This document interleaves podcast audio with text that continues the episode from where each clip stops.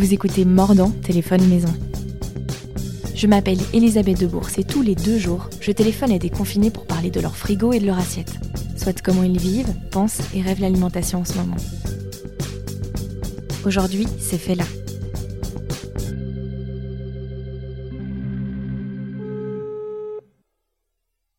Allô? Allô, salut Fela, comment tu vas? Ça va bien et toi? Ouais, ça va, tu m'entends bien? Oui, je t'entends très bien. Cool. Euh, je vais commencer comme tout le monde par dire ce que je sais de toi. Tu t'appelles Fela Benaïssa, t'es chef, autodidacte et à l'origine des plus glorieux couscous de Bruxelles, si j'en crois, t'es fan en tout cas.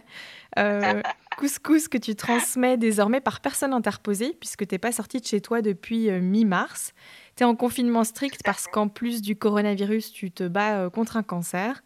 Mais j'imagine aussi que t'es bien plus que ça. Alors, qui es-tu vraiment, Fela Benaïssa Bah écoute, euh, je pense que tu as, tu as plutôt bien résumé la chose. Effectivement, je suis euh, cuisinière. J'aime pas trop dire chef, je dis cuisinière parce que ce que je fais, c'est de l'artisanat finalement.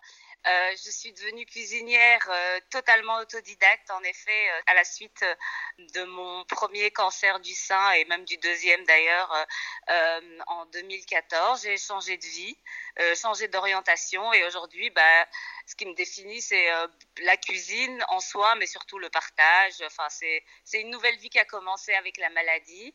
Et en effet, je suis confinée totalement. J'ai calculé, demain, ça fera 50 jours que je suis confinée totalement sans avoir pu aller à l'extérieur et en, déposant mes petits plats à la grille de, mon couloir euh, dans mon immeuble.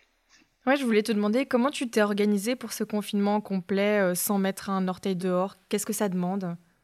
Ça m'est un peu tombé dessus, donc je me suis pas vraiment organisée. Les choses sont venues au fur et à mesure, mais je dois dire que je bénéficie d'une solidarité euh, incroyable autour de moi. J'ai vraiment euh, beaucoup de bienveillance et donc euh, bah, mes courses s'organisent avec mes amis, avec toute l'aide que je peux recevoir, avec des livraisons. Bah, J'ai la chance de connaître aussi quelques quelques fournisseurs, enfin quelques personnes qui sont dans l'alimentaire qui me font des livraisons en direct. Voilà, c'est un peu. je regarde les initiatives qui sont sur Facebook et sur Instagram. Et puis, en tant que personne vulnérable, j'ai aussi bénéficié d'un ou deux paniers solidaires euh, qu'on m'a offerts gracieusement. Donc voilà, euh, j'ai découvert euh, beaucoup, beaucoup de solidarité et énormément de, bon, j'en doutais pas de la bienveillance et de l'amour, mais je reçois énormément de bienveillance et énormément d'amour pendant cette période. Tu peux me parler de ces initiatives que tu t'as découvertes sur Facebook, sur Instagram ou même de cette initiative de panier solidaire? Bah écoute, euh, justement, euh, c'est une association qui s'appelle Marie Solidarity euh, Covid-19. Donc ils sont, ils sont sur Instagram, c'est facile de les trouver. Alors ils organisent la vente de paniers à 20 euros du marché de la glacière. Dedans il y a, je pense, des légumes, des petites pâtes, du fromage, toujours une conserve. Et pour chaque panier acheté, ils en offrent un pour les personnes vulnérables. Honnêtement, ils sont adorables. Ça a été très très simple. J'ai pas eu de difficultés. Et hier, j'en ai reçu un deuxième. C'est la deuxième fois que que je fais appel à eux. Et vraiment, les légumes bah, viennent du marché de la glacière, donc euh, sont de très grande qualité. Des légumes de saison, tout ce qu'on aime, des petites pâtes, du fromage. Vraiment, c'est euh, une, offre globale qui fait vraiment plaisir et qui aide beaucoup en ces temps un peu compliqués pour tout le monde financièrement et euh, et au niveau de bah, du commerce, euh, du business, quoi. Ah, je crois que je vois euh, de quelle initiative il s'agit. J'avais un petit peu euh, creusé dessus et il me semble que c'est une initiative vraiment personnelle. C'est une dame qui a, euh, qui a lancé ça bénévolement. hein. Tout à fait. Ben, euh, je la connais pas personnellement. Je l'ai vue à travers ma grille deux fois pour le moment. On a communiqué par email et par message interposé. Là, je sais qu'elle est débordée parce que ben, il y a de plus en plus de demandes, malheureusement. Euh, mais effectivement, c'est une fille seule qui s'occupe de ça. C'est pour ça que je voudrais lui rendre hommage. Eve, elle s'appelle et elle, elle est vraiment incroyable. En plus, euh, dans mon cas, elle organise même la livraison et ça, c'est assez incroyable avec son vélo après ses horaires.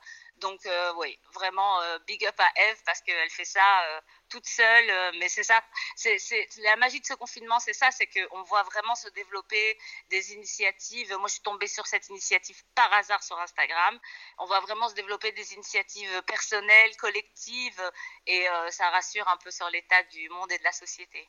Ouais, c'est clair, c'est vraiment dingue. En plus, c'est multiple, quoi. Il n'y en a pas juste une ou deux. On voit vraiment que depuis le premier jour du confinement, il y a plein de gens qui sont mobilisés, ouais, qui sont bougés, quoi. Et vraiment des citoyens qui n'ont pas attendu euh, d'aide financière de l'État. Exactement. Et moi, à mon petit niveau, bah, je me rendais pas compte, mais je vois beaucoup de gens qui me suivent sur Instagram euh, euh, et que je ne connaissais pas. Euh, j'ai eu, bah, par exemple, une abonnée qui m'a téléphoné que je ne connaissais pas, je ne l'ai jamais rencontrée. Elle a trouvé mon numéro sur Instagram. Elle a vu, j'ai fait une interview à la télé sur LN24 pour parler du cancer et du confinement. Et elle a vu mon interview. Elle m'a téléphoné pour me demander de quoi j'avais besoin, comment elle pouvait s'organiser pour me venir en aide. J'ai trouvé ça tellement, c'est émouvant, c'est incroyable et c'est assez magique. Vraiment, c'est ça, ça m'a vraiment. Et c'est pas la seule. Hein. Je reçois des messages quotidiennement pour me demander quels sont mes besoins, en quoi les gens peuvent m'aider. C'est euh, vraiment beau. Ouais, ça donne un peu envie de chialer. Euh. Ben, je vais être honnête, j'ai pleuré. J'en ai pleuré parce que ça m'a vraiment. Euh, euh, autant je suis pas étonnée, ça fait des années que je suis malade, donc euh, ça fait des années que je reçois, euh, je reçois de l'amour et de la bienveillance, mais là, ce, confinement m'a vraiment ouvert une perspective, un champ que, que j'ignorais et que j'aurais jamais imaginé. J'en ai été émue aux larmes. Là-dessus, ouais, je dois, je dois l'avouer. Je dois l'avouer. Tu disais qu'elle t'a contacté euh, via ton compte Instagram, c'est euh, chez Maman Douce. Alors je m'interroge vraiment sur, euh, sur le sens de ce, de ce nom sur Instagram. Pourquoi est-ce que tu as choisi ce, ce, nom? Alors, il faut savoir que Maman Douce, c'est mon surnom, que, qui est plus tellement utilisé maintenant, mais il y a une vingtaine d'années, euh, je vivais en colocation avec ma sœur qui, elle, n'avait jamais vécu en dehors du, du foyer familial. Et je m'occupais un peu d'elle, de toutes nos amies plus jeunes, etc. J'étais un peu la maman euh, du groupe. J'ai toujours cuisiné beaucoup, j'ai toujours organisé des dîners à la maison. Et euh, petit secret euh, que je vais te confier, j'ai la peau très douce, j'ai la peau extrêmement douce. Donc, donc, je suis devenue la maman douce euh, et c'est resté mon, mon surnom euh, euh, pendant très longtemps. Et quand il s'est agi de, créer l'image de mon traiteur, de, de ma cuisine, ben, ça s'est imposé à moi. Chez Maman Douce, c'était une évidence. J'ai même pas imaginé un autre, un autre nom. Et là, bah, j'ai vraiment le temps. Je découvre mes abonnés, c'est bête, hein, mais je communique avec eux beaucoup plus. Et là, je suis vraiment dans le partage de recettes.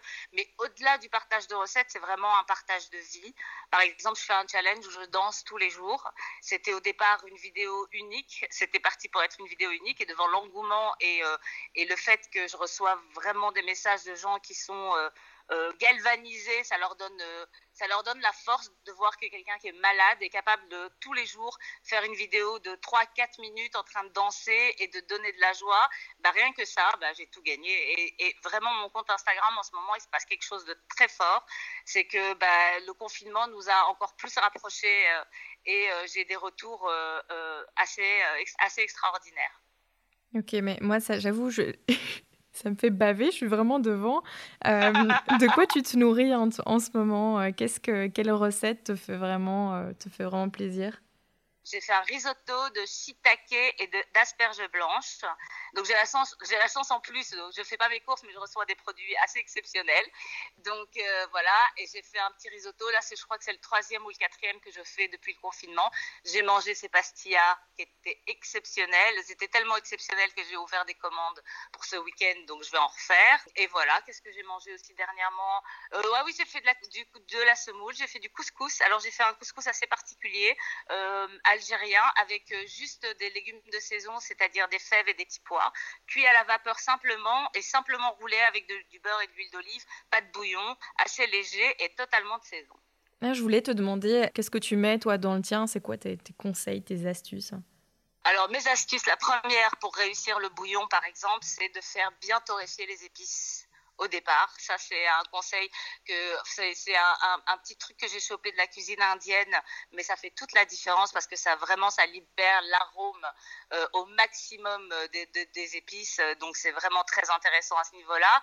Et pour la semoule, euh, le truc le plus important avec la semoule, avant de la passer à la vapeur plusieurs fois, c'est qu'il faut bien bien la rincer au départ. Il ne faut pas hésiter à vraiment la mouiller, bien la rincer et ensuite égrener euh, la semoule entre ses doigts avec une huile végétale, une de préférence pas une huile d'olive, une huile sans goût.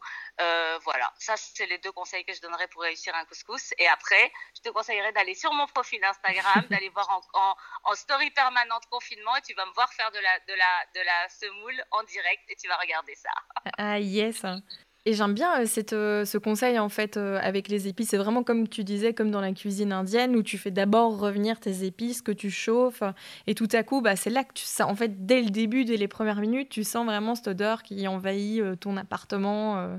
Tout à fait. Ça fait, en fait, ça fait toute la différence entre ce qui fait un bouillon un peu, un peu fade, un peu moyen, avec quelque chose qui explose en saveur et en goût. C'est vraiment euh, quelque chose que j'ai appris. C'est pas quelque chose que j'ai appris dans la cuisine euh, orientale. Et d'ailleurs, c'est ce qui fait un peu ma cuisine, c'est que j'ai chopé. Euh, je suis enfant d'expat, donc j'ai vécu un peu partout et j'ai chopé des trucs à toutes les cuisines auxquelles je me suis confrontée. J'aime bien mélanger les saveurs et ce, petit truc de, de torréfier les épices, ça fait vraiment la différence dans un un bouillon, en effet. Euh, à côté de ça, je voulais te demander, ça, ça m'intriguait, quelle relation entretiennent ton cancer et ton amour pour la bouffe? J'ai toujours aimé la bouffe, j'ai toujours adoré la cuisine. J'ai une mère qui a cuisiné, elle a énormément cuisiné toute sa vie, donc je l'ai vu faire et ça, ça m'a beaucoup inspiré. Mais c'est vrai que l'élément déclencheur de, parce que j'étais pas cuisinière avant, je suis autodidacte, comme tu l'as dit en début de, de, de podcast, euh, ce qui a vraiment été l'élément déclencheur, c'est que quand j'ai eu mon deuxième cancer, donc le deuxième cancer du sein en 2014, j'ai consulté un naturopathe et j'ai voulu mieux me nourrir pour combattre. Euh, au départ, c'était les effets secondaires de la chimiothérapie. Et puis ensuite, j'ai découvert que, ben, en fait, en se nourrissant mieux, la nourriture était le premier médicament. Et euh, j'en ai fait une philosophie, c'est-à-dire manger bio, manger de saison, euh, éviter euh, les laitages d'origine animale, même si j'adore le fromage et j'en mangerai toujours, mais effectivement essayer de faire en sorte de faire des cures deux, trois fois par an, des cures de trois semaines. Et d'ailleurs, j'ai, grâce à ça, développé des cures pour mes clientes qui se basent sur des principes de naturopathie, sans laitage d'origine animale, sans sucre raffiné, sans viande rouge et euh, euh, sans gluten. Mais donc voilà, c'est le fait d'avoir dû cuisiner pour moi tous les jours des produits frais, etc. J'ai réalisé qu'en fait la cuisine m'épanouissait, ça me remplissait de joie. C'est quelque chose qui me qui m'habite, c'est vraiment et euh, et j'ai réalisé que c'est ça que je voulais faire de ma vie que quitte à avoir été malade, très malade, avoir dû, avoir dû me battre, euh, me battre euh, affronter des traitements, etc., bah, autant euh, maintenant vivre ma passion et, vivre de quelque chose qui me rendait vraiment heureuse, donc, la cuisine. C'est un peu naïf, mais c'est pas ce qu'on imagine d'une personne qui a, qui a un cancer. On imagine que c'est quelqu'un de très malade et qui perd peut-être le goût un petit peu pour la cuisine ou manger, et c'est pas du tout ton cas. Bah écoute, euh, pour être très honnête, parce que moi je ne veux pas faire. Souvent on me demande, mais comment se fait-il que tu ailles si bien, que tu aies l'air vraiment en forme, etc. Je ne veux pas non plus euh, faire penser que euh, c'est une partie de plaisir tout le temps. Il m'arrive, il m'est arrivé par exemple au mois de septembre, j'ai découvert que j'avais des métastases au cerveau, j'ai dû faire de la radiothérapie du cerveau. Ben, j'ai pris beaucoup de cortisone, j'ai perdu mon palais, j'ai perdu le goût. Il y a des semaines où c'est plus compliqué que d'autres parce que voilà, c'est difficile. Mais je pense que ce qui vraiment me maintient et qui me, me, pousse euh, toujours à revenir à la cuisine. D'ailleurs, c'est un baromètre. Quand je vais mal, je ne cuisine pas et quand je vais bien, dès que je retrouve le goût, le palais, que j'ai envie de cuisiner, que j'ai envie de m'inspirer, que j'ai envie de créer une nouvelle recette, c'est le signe que tout va bien et que ça va mieux. Donc voilà, c'est des périodes, j'ai envie de dire, mais la, plus, la plupart du temps, la cuisine, ça, ça a sauvé ma vie. Donc forcément, c'est quelque chose qui, euh, qui va toujours me maintenir euh, vivante finalement.